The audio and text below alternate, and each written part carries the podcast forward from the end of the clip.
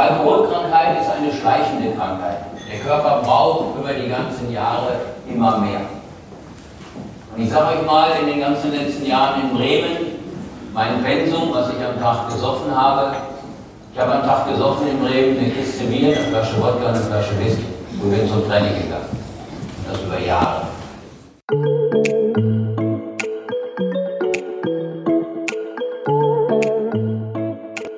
Hart, direkt und schonungslos ehrlich. So habe ich Ex-Fußballprofi Uli Borowka bei seiner Lesung im Rostocker Ostseestadion erlebt. Der frühere beinharte Defensivspieler von Werder Bremen und Borussia Mönchengladbach stellte im Wohnzimmer des FC Hansa seine Biografie vor. In seinem Buch Volle Pulle, mein Doppelleben als Fußballprofi und Alkoholiker lässt Borowka seine Achterbahnlaufbahnrevue passieren. 16 Jahre voller Erfolge, Rückschläge und Abstürze, die im Jahr 2000 in der Entzugsklinik endeten. Und damit Hallo und Moin zum Wellenrauschen Podcast Nummer 2 mit Uli Borowka. Mein Name ist Oliver Kramer. Ja, bei der Lesung des Ex-Profis hatte ich das ein oder andere Mal ziemliche Gänsehaut. Auch die rund 170 Besucher im Businessraum des Rostocker Ostseestadions lauschten ziemlich gespannt den Geschichten des mittlerweile 56-Jährigen. Mal waren diese zum Lachen, mal zum Weinen und vor allen Dingen aktueller denn je. Gleich zu Beginn ließ die Axt, wie Borowka früher liebevoll genannt wurde, aus dem ersten Kapitel seines Buchs, das 2012 die Spiegel-Bestsellerliste stürmte. Darin schildert er die wohl schlimmsten Stunden seines Lebens. Anfang 1996 steht der zweifache deutsche Meister, Pokalsieger und Europacup-Gewinner sportlich auf dem Abstellgleis. Auch privat liegt seine Ehe in den Brüchen. Seine Frau Carmen und die Kinder haben ihn verlassen. Er sitzt in seiner leeren Villa. Einzig der Alkohol hat ihn noch fest im Griff. Anpfiff, März 1996. Vor vier Jahren war ich auf dem Gipfel. Damals in Lissabon. 2 zu 0 mit Werder Bremen im Finale des Europapokals der Pokalsieger gegen den AS Monaco. Europapokalsieger. Was für ein schönes Wort. Dieter Alt schob mir eine Glatze. Die sah aus wie eine Bowlingkugel. Eine Bowlingkugel, die gerade den Europapokal gewonnen hatte. Werder und Monaco. Lissabon. Alof und Rufer. Rehagel betritt Deutschen Buch.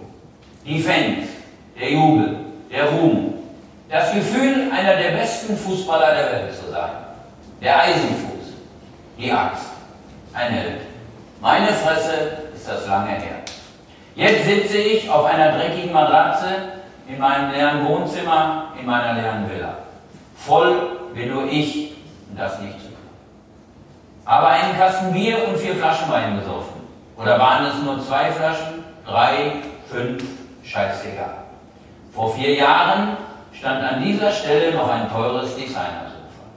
Als ich nach Hause kam, saß dort meine Frau mit meinen beiden Kindern und wartete. Ich erzählte ihnen eine gute Nachtgeschichte aus dem Stadion des Lichts in Lissabon. Zwei wunderbare Kinder, eine wildhübsche Frau. Eine 250 Quadratmeter Villa im noblen Bremer Stadtteil Oberneu. Drei Autos vor der Tür. Stammspieler bei Werder Bremen. Der meistgefürchtete Abwehrspieler der Bundesliga. Europapokalsieger. Ich hatte alles. Jetzt sind sie alle weg.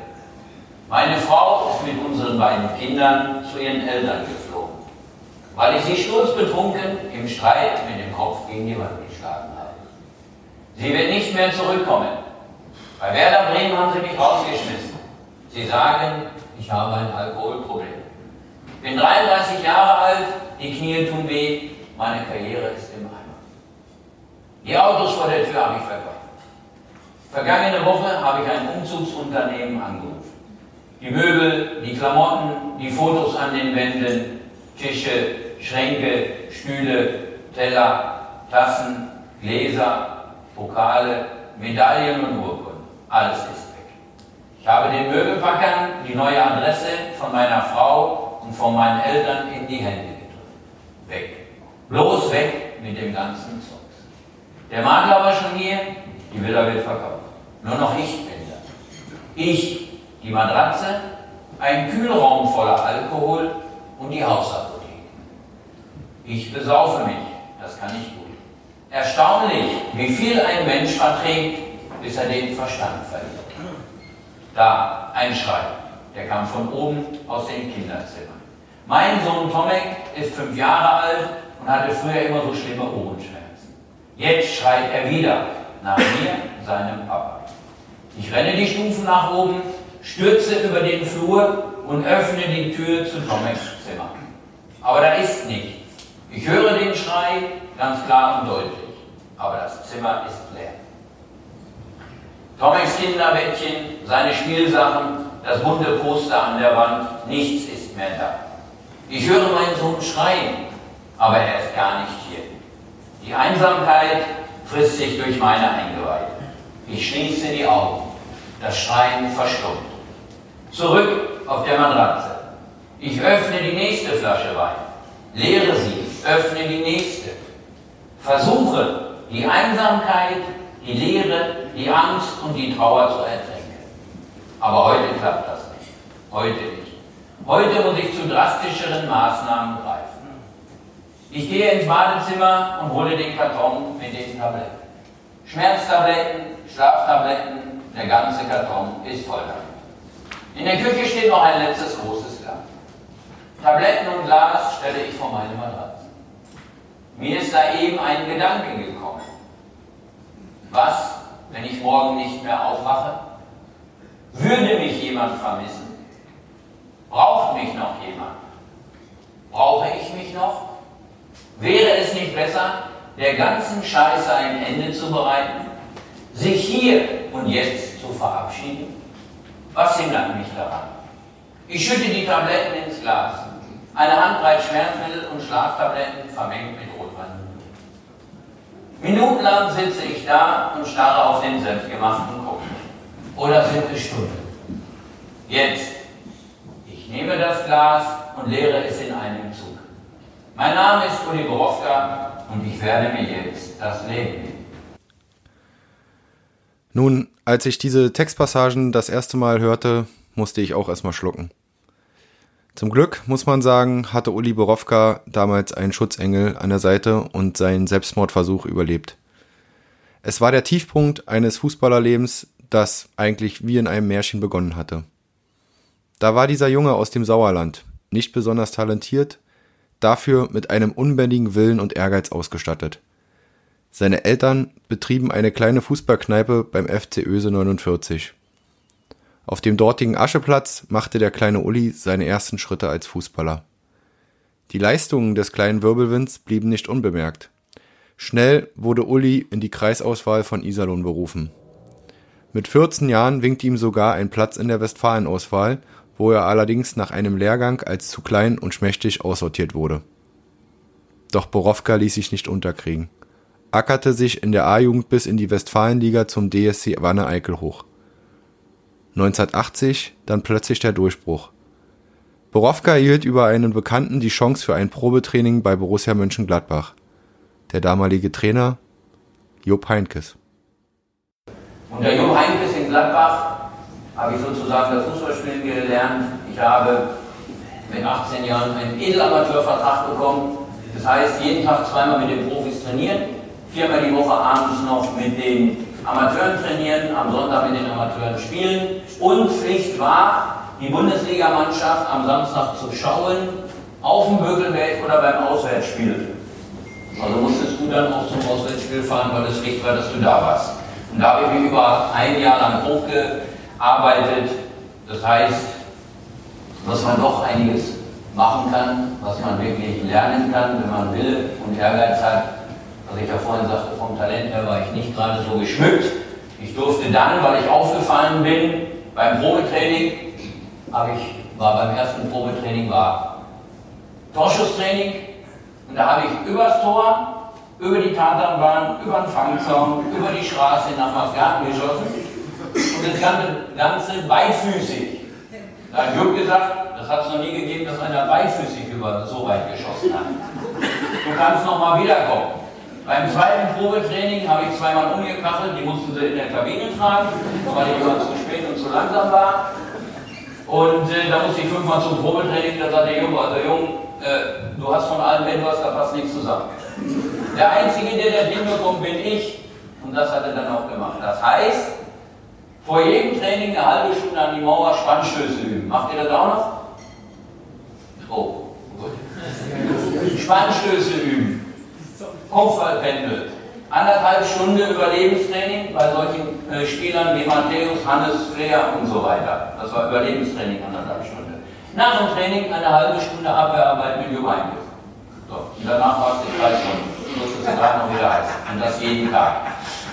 Daraus resultierte, ihr kennt es vielleicht, durchschnittliche Schussgeschwindigkeit in der Bundesliga mit dem starken Fuß ist 110 Stundenkilometer, 112 Stundenkilometer. Ich bin 1984 vermessen worden an der Sporthochschule Köln mit einem schwachen Fuß 118 Stundenkilometer und mit einem starken 122. Und danach durfte ich die Freistöße schießen. Und man meinte, wo ich den ersten Freistoß hingeschossen habe, in Kopfhöhe. Weil beim zweiten Freistoß war da immer eine Lücke. So. Das war natürlich auch eine Situation, die du natürlich dann erstmal, ne? das passt. Borowka und Gladbach, das passte einfach. Nach und nach wuchs der Eisenfuß zur Stammkraft in der Fohlenelf heran und konnte sich unter Stars wie dem damals noch jungen Lothar Matthäus und Wolfram Wuttke behaupten. Auch wenn die Borussen Anfang und Mitte der 80er Jahre nicht an die Erfolge der 70er anknüpfen konnten, entwickelte sich Borowka zu einem der gefürchtetsten Verteidiger der Bundesliga, der den gegnerischen Stürmern das Leben schwer machte und der um keinen Spruch verlegen war. Auch heute nicht. Ich habe letztens mal geschaut und da hat mir jemand eine Information gegeben. Ich habe 16 Jahre gespielt, 388 Bundesligaspiele. Ich habe eine rote Karte gehabt, also Entschuldigung. Und die waren doch. Die war unkorrekt. Ja, also die war unkorrekt, das nur so nebenbei. Ja, und äh, deswegen, also das kann man jetzt nicht einfach so äh, äh, pauschal sagen, dass ich ein Trainer war oder wie auch immer. Ich sage mal so gerne, der eine oder andere hat mir den Ball nicht freiwillig gegeben, da muss ich ein bisschen nachhelfen. Ja, und äh, zu meiner Zeit konntest du, wie gesagt, noch ein bisschen reinkacheln. Da war egal, wer fliegt. Ne? Ob der Ball oder der Mann, der Schiri hat immer weitergeholt. Und die Jahre darauf eben hatte ich dann das Glück, hatte ich meinen Namen, da musste ich auch so hinter dem einen oder anderen stehen, Klingsmann oder Möller, die so weiter, ja, habe ich wupp gemacht, da war direkt.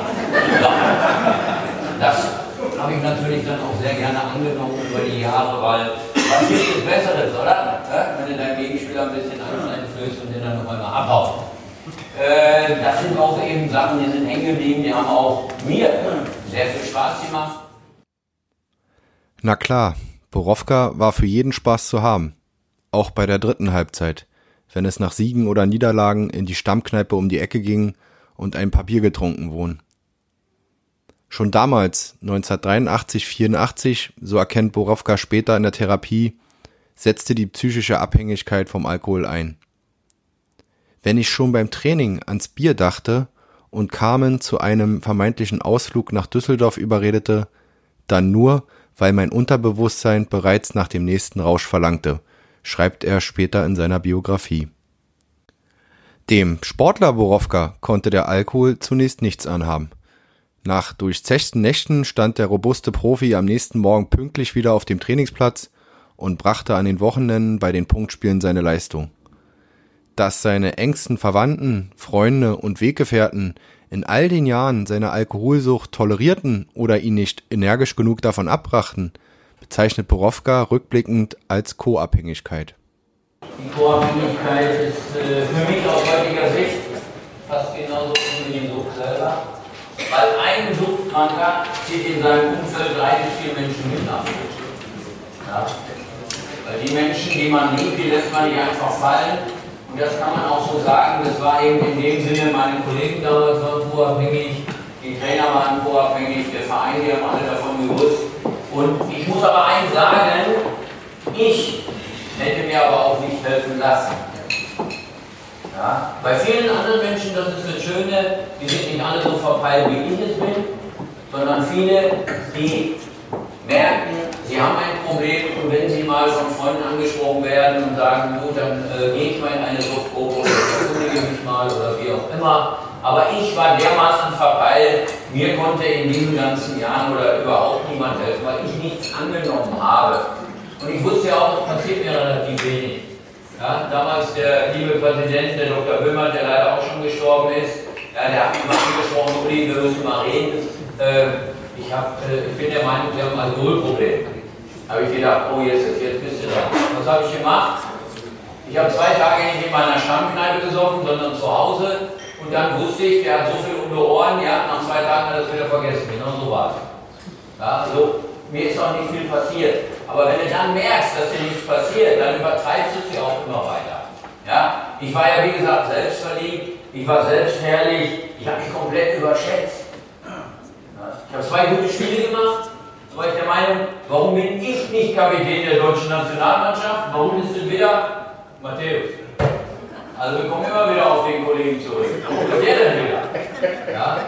Aber dann habe ich das auch nie eingesehen, ja, warum er das eben ist und ich nicht. Zur Saison 87-88 wechselte Borowka zu Werder Bremen. Unter Trainer Otto Rehagel feierte die Axt die größten Erfolge seiner Laufbahn.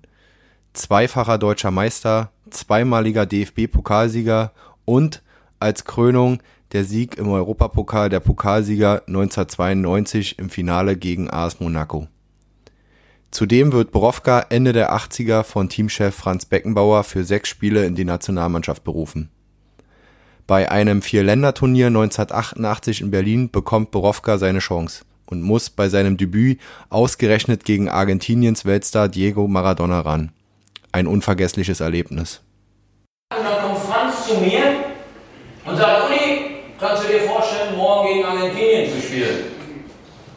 Jawohl, da bin ich. Sagt er, du spielst auf der linken Seite gegen Caniggia. Caniggia kennt er auch nicht.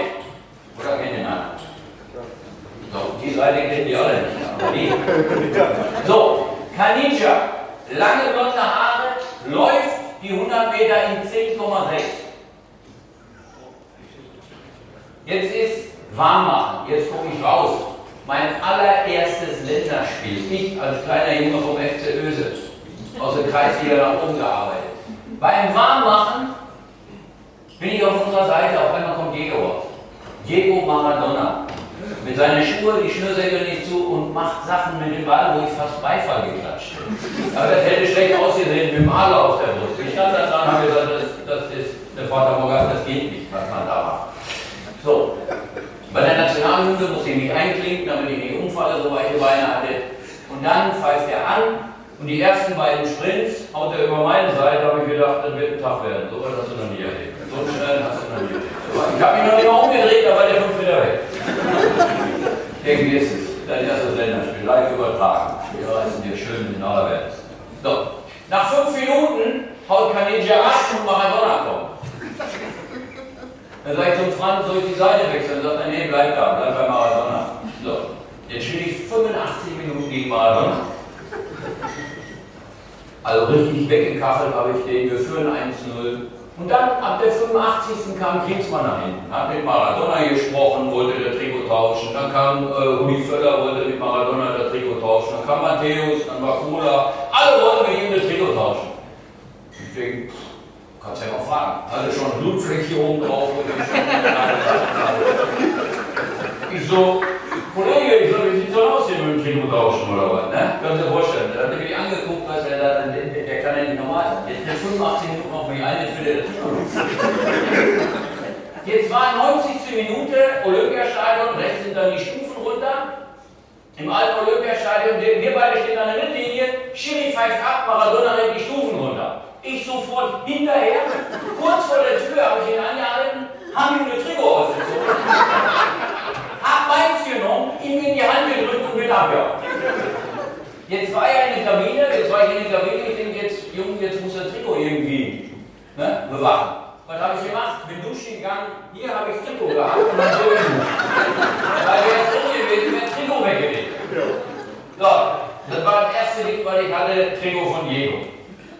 Dann, wie es so ist, ein paar Monate später wird ausgelost in der Champions League SSC Neapel Werder Bremen. Qualifikation für die Champions League. SSC Neapel, italienischer Meister, mit Careta, Carnevale, Alemao, Maradona. Jetzt fahren wir nach Neapel und gehen dann ins Stadion unten durch, in den Katakomben, parken die Autos der Spieler, Cabrios. Wir gehen in unsere Kabine, ziehen uns um zum Warmmachen, gehen raus durch die Katakomben. Da sehe ich rechts, da spielt Maradona mit Badelatschen, mit Alemao, spielen Fußballtennis übers Cabrio. Mit OP. Geh raus zum Warmmachen, du wirst ihn ja gleich sehen. Die sind gar nicht rausgekommen. Die hatten gar nicht interessiert, wer wir waren, wo wir herkamen. Die wussten, glaube ich, auch gar nicht, wo wir herkamen. Da denke ich, okay, nach 20 Minuten komme ich wieder rein, denke mal gucken, ob er dich noch kennt. Gehe in seine Richtung, drei Meter, bevor ich bei ihm bin. Sieht er mich, zieht sein Trikot aus und gibt mir das Trikot.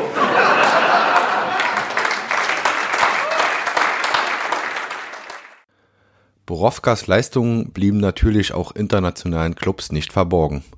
Dass aber ausgerechnet der große FC Barcelona bei dem Raubein anfragte und der dem Star-Ensemble aus Spanien sogar absagte, ist noch so eine Kuriosität in der Karriere von Borowka. Ich war dann äh, bei der EM dabei, habe ich reingespielt für die EM 88 in die Mannschaft und Kriege hatte gerade ein Jahr war ich in Bremen von Gladbach nach Bremen, hatte einen Zweijahresvertrag und äh, nach einem Jahr war die Europameisterschaft. Ich bin dann nominiert worden beim Kader und bin in der Sportschule Kaiser in der Vorbereitung auf die Europameisterschaft und kriege einen Anruf von irgendjemandem, der mich Spanisch voll hat. Und irgendwas mit Barcelona. Ich sage, keine Ahnung, was du willst oder wie. Ruf mal einen Bekannten an. Hat einen Bekannten angerufen und dann rief der mich eine Stunde später an und sagte, du, den du da so abgekanzelt hast, war äh, der Manager von FC Barcelona. Wollte weiß ich doch nicht. Ich habe nichts verstanden. Ich sage, was wollen die denn? Die wollen dich verpflichten. Die verarschen, versteckte Kamera oder? Nee, Barcelona will ich verpflichten. Wo ich sage, dann fahr mal rüber, guck mal, was sie wollen. Da war der zwei, drei Tage drüben. Und kommt nach drei Tagen wieder, wir telefonieren und dann sagt der Uli, die wollen dich da verpflichten. Wir wollen dich als Nachfolger von dem Ronald Kuhmann haben, der da Liebe gespielt hat, der heute da Nationaltrainer der Holländer ist. Und äh, ich sage, ja, Doch. So, jetzt habe ich zwei Tage, zwei Nächte in der Sportschule gelegen und überlegt, was du machst. Wisst ihr, was ich dann gemacht habe? Ich habe den angerufen und habe abgesagt. Der ist mit dem Stuhl umgefahren. Weil, wer sagt FC Barcelona? Ich hatte ein schlechtes Gewissen gegenüber meinem Verein SV Werder Bremen, die sich zum, zu meiner Zeit die Ablösesumme noch durch Bürgen zusammengeholt haben und ich hatte einen Zwei-Jahres-Vertrag. Und ich hatte ein schlechtes Gewissen und habe gesagt, nein, das kann ich nicht machen und bleibe über Werder Bremen. Und habe FC Barcelona abgesagt. Das mal so nebenbei. Äh, macht auch nicht jeder. Aber ich bereue nicht, weil es waren trotzdem geile, geile Jahre und geile Zeit. Wer weiß, was in Barcelona gewesen wäre oder in München. Vielleicht hätte ich auch gar nicht gespielt oder wie auch immer. In Bremen hat gepasst und das war auch geil. Während all dieser Jahre verschärften sich Borowkas Alkoholprobleme. Schleichend, aber stetig übernahm die Sucht die Kontrolle. Eingestehen wollte sich der Vorzeigeprofi das aber nicht. Ich war 16 Jahre Profi, 16 Jahre parallel Alkoholiker 14 Jahre parallel medikamentenabhängig. Wir reden jetzt nicht davon von Aspirin. Ich habe mehrere hunderter Voltaren am Tag eingeschmissen. Ich hatte leistungsbezogene Verträge. Das heißt, wenn du nicht gespielt hast, wenn du die Spiele nicht auf dem Zettel hattest, hast du kein Geld verdient. Ich habe teilweise mit Bänderrissen gespielt, weil wenn ich nicht gespielt hätte, hätte jemand anders gespielt, der hätte dann zwei, ein, zwei gute Spiele gemacht, dann wäre ich draußen gewesen. Das war natürlich eine Geschichte, ich wollte immer dazugehören, wollte immer dabei sein. Der Gruppenzwang, den kennt ihr auch, Sachen zu machen, ja, die du eigentlich gar nicht willst. Aber um nicht schlecht dazustehen, habe ich auch viele Sachen gemacht, auch damals in meiner Lehre schon. Und so kam dann eins zum anderen. Und die Alkoholkrankheit ist eine schleichende Krankheit. Der Körper braucht über die ganzen Jahre immer mehr. Und ich sage euch mal, in den ganzen letzten Jahren in Bremen mein Pensum, was ich am Tag gesoffen habe, Ich habe einen Tag gesoffen in Bremen, eine Kiste Bier, eine Flasche Wodka und eine Flasche Whisky. Und bin zum Training gegangen. Das über Jahre. Ich habe wahnsinniges Glück, dass mein Körper das mitgemacht hat. Ich habe das vor zwei Jahren, das ist jetzt äh, was anderes. Ich glaube, hat jeder ein neues Kniegelenk gekriegt, ja, komplett mit Metall und Zement, weil sich das aufgelöst hat. Vielleicht durch die ein oder anderen Spritzen, wo was drin war, damit die Schmerzen weggehen. Aber wenn du da oben mitspielen möchtest, musst du logischerweise auf vieles verzichten. Der Preis des Erfolgs war für Borowka hoch. Nicht nur, dass er durch den jahrelangen intensiven Alkoholkonsum seinen Körper zerstörte, auch seine Beziehung zu Ehefrau Carmen und seinen Kindern ging in die Brüche.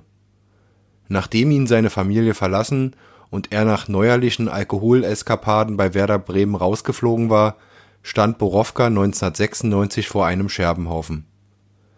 Doch statt jetzt die Signale zu erkennen und eine Entziehungskur zu beginnen, flüchtete der alterne Profi nach Berlin und stürzte sich dort ins Nachtleben. Weitere Chancen auf ein Comeback wie bei Tasmania Neukölln und Hannover 96 scheiterten. Borowka rutschte immer tiefer in den Sumpf aus Alkohol und Spielsucht. Es grenzt an ein Wunder, dass er diesen Absturz überlebt hat. Erst im Jahr 2000 nahm Borowka dank der Initiative früherer Gladbacher Weggefährten Fremde Hilfe an. Die viermonatige Therapie in der Entziehungsklinik Bad Fredeburg setzte bei dem Ex-Profi einen Umdenkprozess in Gang. Durch viele Gespräche mit Psychologen und Mitbetroffenen arbeitete er seine Vergangenheit auf und schwor sich, nie wieder einen Tropfen Alkohol anzurühren. Und zwar äh, musste ich dann in der Klinik musste ich den Tagesbericht schreiben also da habe ich ja geflucht wie ein Kesselflicker. Da kommst du nach oben um 18 Uhr, denkst jetzt hast du Ruhe, kommt die Therapeutin an und sagt, Herr Hoffka, Sie schreiben mir jetzt mal ja, einmal einen Bericht, was hat Ihr Rauchen mit Ihrer Alkoholkrankheit zu tun? Ich sage, keine Ahnung, was soll ich da schreiben? Und Sie schreiben mir einen Tagesbericht. Boah. Aber aus heutiger Sicht, das haben wir mit eingebaut, war es mit das Beste, was zu der Zeit, äh, was wir gemacht haben, weil das, was wir aufgeschrieben haben, und ich konnte ja über meine Ängste und Gefühle nicht reden, das hat die Therapeutin ja gelesen und dann hat einen Zugang dazu bekommen. Ja? Und für mich war es mit das Wichtigste, so wichtig wie die Therapeuten in der Klinik waren, die teilweise nächtlichen Gespräche mit den Mitpatienten. Wir haben teilweise um halb, zwei Uhr morgens auf dem Balkon gesessen, haben geraucht, da sind die Tränen geflossen, es waren die gleichen Schicksale, die Ehe kaputt, das dabei, die Kinder nicht mehr da. Und da haben wir uns selber eben sehr unterstützt und sehr geholfen. Das muss ich nochmal sagen. Und auch aus heutiger Sicht passt das eben mit den ganzen Tagesberichten. Also Ende gut, alles gut. Nun, Borowka hat bis heute sein Versprechen gehalten und ist trotz aller Nackenschläge trocken geblieben. Trotzdem brauchte er Jahre, um privat und beruflich wieder Fuß zu fassen. Seine ersten Gehversuche als Trainer vom Berliner AK und Türkimspor Berlin waren nicht von dauerhaftem Erfolg. Auch als Spielerberater und Sportvermarkter lief nicht alles nach Plan. Trotzdem blieb Borowka wie schon als Profi dran und landete 2012 mit seiner Biografie ein Bestseller. Seitdem tourt er durchs Land und leistet mit Vorträgen bei Vereinen, an Schulen und in Justizvollzugsanstalten einen wichtigen Beitrag zur Suchtprävention Zudem hat er privat mit seiner zweiten Frau Claudia sein Glück gefunden. Gemeinsam gründeten sie den Verein Uli Borowka Suchtprävention und Suchthilfe, der beispielsweise Kinder aus suchtkranken Familien unterstützt. Äh, durch Wille, durch Ehrgeiz habe ich es wirklich geschafft, bis nach ganz oben Nationalspieler zu werden, Maradona zu spielen. Und dieser Wille und dieser Ehrgeiz, der hilft mir heute auch noch brutal. Ja? Dass ich den auch brauche, um trocken zu bleiben, das ist nicht einfach, um bei uns in der Gesellschaft trocken zu bleiben. Ich werde von morgens bis abends werde ich konfrontiert mit Alkohol, egal wo drin, ja, Schwarzwälder Kirsch, Moncherie und so weiter, Medikamente, egal Tropfen und und und. Ich muss aufpassen. Für mich gab es damals nur schwarz oder weiß. Ich habe mich für weiß entschieden. Es passt bis heute gut. Damit bin ich hochzufrieden. Ich weiß aber, dass ich gefährdet bin bis ans Lebensende. Nach der Lesung habe ich nochmal mit Uli Borowka über seine Arbeit in der Suchtprävention, der besondere Druck für Leistungssportler und sein Verhältnis zum FC Hansa gesprochen welche Frage heute noch gar nicht kam. Welche Verbindung hast du denn zu Hansa, sportlich zumindest? Das neue Ostseestadion, da hast du ja nicht mehr drin gespielt, das wurde erst später gebaut, aber... Äh, wir waren hier, wir waren hier. Wir ja? haben damals gespielt äh, mit Paul Beinlich. Ach, das Legendenspiel. Mit, das Legendenspiel. Jetzt, Materia, äh, ne? ja, ja, ja, da war der Materia. Da ja. weiß ich, da sind wir von darüber gelangen hier und da genau. habe ich geguckt. Ja, das, stimmt. Jetzt, sonst äh, natürlich die äh, Ligaspiele damals, die allen Anfang der 90er oder wann gewesen ist. Ne? Da ging es aber auch Da ging es ab. Äh, oder ging es immer richtig gut ab. Ja, hat Spaß gemacht. Ja, ja, ja. Äh, wenn du jetzt durch die Landen reist, ähm, wie, wie, schwer fällt es dir nach einigen Jahren, du machst es jetzt schon ein paar Jahre, ja. ähm, fällt es dir dann über deine Alkoholsucht und über die ganzen Geschehnisse zu sprechen? Die, deine Gefühle auch ein Stück weit? Ja, ich habe ich hab immer noch einen Kloß im Hals, das ist ganz klar. Äh, der Kloß ist immer noch im Hals und äh, wenn ich den mal irgendwann nicht mehr habe, wenn ich das so runterrassel, dann sage ich du zu irgendeinem Bekannten, nimm das Buch und reist durchs Land und lese einfach vor. Ja. Aber das ist schon für mich auch emotional, äh, ein, ein emotionaler Striptease. Und äh, das ist aber für mich auch Verarbeitung von allem. Und wenn ich sehe, was wir damit bewegen können und auch die Jugendlichen heute hier, die äh, aus dem Leistungszentrum, ich glaube, der eine oder andere denkt mal nach. Der eine oder andere denkt mal nach, dass es nicht mehr hip ist oder dies oder jenes und die anderen Leute denken darüber nach. Der eine auch, die kommen dann her. Ach, super, Uli, und äh, hast mir mal die Augen geöffnet. Jetzt denk mal darüber mal nach. Ja, es muss nicht immer bei den Jugendlichen. Äh, ja, es geht auch mal anders und die Vorbildfunktion, ja. Und dann äh, geht alles in Richtung. Wir, wir, wir Erwachsene, wir müssen das selbst in die Hand nehmen. Wenn wir uns auf irgendjemanden verlassen von oben oder wie auch immer, dann bist du verlassen. Da kommt nichts. Wir müssen es selbst in die Hand nehmen und wieder gute Vorbilder für unsere Kinder sein. Ende. Was kommen so für Reaktionen allgemein? Hast du es eben angesprochen? Ah, es kommen Leute zu dir völlig unterschiedlicher Art, auch eben äh, ehemalige, ja. also trockene Alkoholiker, ähm, junge Leute. Ähm, äh, alles, äh, alles. Wir haben alles. Wir haben alles von A bis Z. Äh, wir haben alles dabei. Junge Leute, ältere Menschen, äh, äh, Herr, Herr General, Herr Journalist, Herr Maschinenschlosser, Herr Sportler. Wir haben alles dabei und versuchen allen irgendwo im gewissen Sinne zu helfen, was nicht immer sehr einfach ist. Du tust jetzt seit 2012 mit dem ja. Buch äh, durch, durch die Lande. Mhm. Ähm, das war ja auch sehr erfolgreich. Glaubst du, dass du mit dem Buch auch ein Stück weit ähm, den Nerv getroffen hast? Ja, natürlich. Natürlich, weil äh, wir sehen ja, was wir ein äh, Riesensuchtproblem in Deutschland haben. Ja. ja und äh, wir, wir leben in einem suchtkranken Land. Das ist ganz einfach. Das ist einfach so. Und äh, wir sehen selber aufgrund der abertausenden Reaktionen und äh, Mails und, und Nachrichten, die wir bekommen haben, dass wir doch einiges richtig gemacht haben, äh, dass viele Leute können nicht über ihre Sucht sprechen, so offen wie ich das äh, mache und dass wir sehr vielen helfen können dabei. Und das freut uns, das gibt uns auch wieder Kraft, weiterzumachen auch. Ja. Ja. Süchte spielen ja nicht nur in der Leistungsgesellschaft, wie gesagt, alle ja. Schichten ja. quer durch.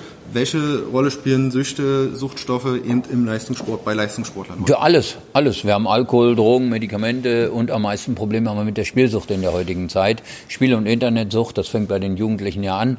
Äh, das schießt wie Pilze aus der Erde.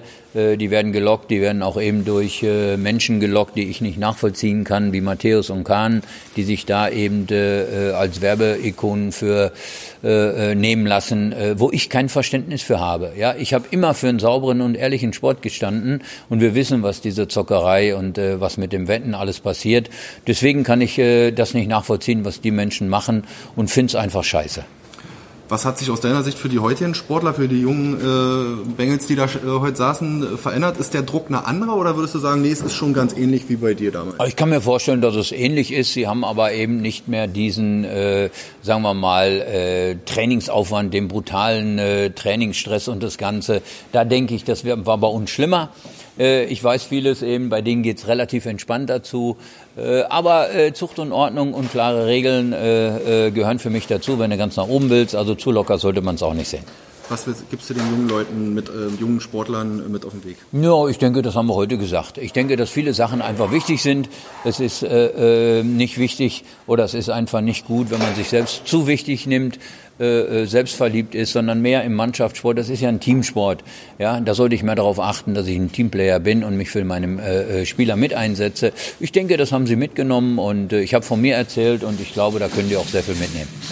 Was hast du noch vor? Die Frage kam, glaube ich, auch schon äh, x-mal von Reportern. Äh, da hast du auch gesagt, naja, mein Gott, wir leben im Hier und Jetzt, aber... Äh, absolut, ja. absolut. Ich bin da nicht einer. Wir haben ein paar Sachen, ein paar Ideen, die wir umsetzen wollen, aber ohne, dass wir uns unter Druck setzen.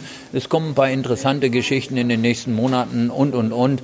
Äh, Im April kommen schon einige Sachen, die äh, sehr spannend, sehr, sehr interessant sind. Da werden sich auch noch viele wundern. Einige werden sich freuen, einige werden sich wundern. Aber so geht es einfach weiter. Aber eben im Rahmen dieser ganzen äh, Im Rahmen dieser ganzen Sache, ja, absolut, absolut. Und ja. äh, das ist einfach schön, dass wir immer wieder neue Sachen und neue Unterstützer bekommen und Mitstreiter.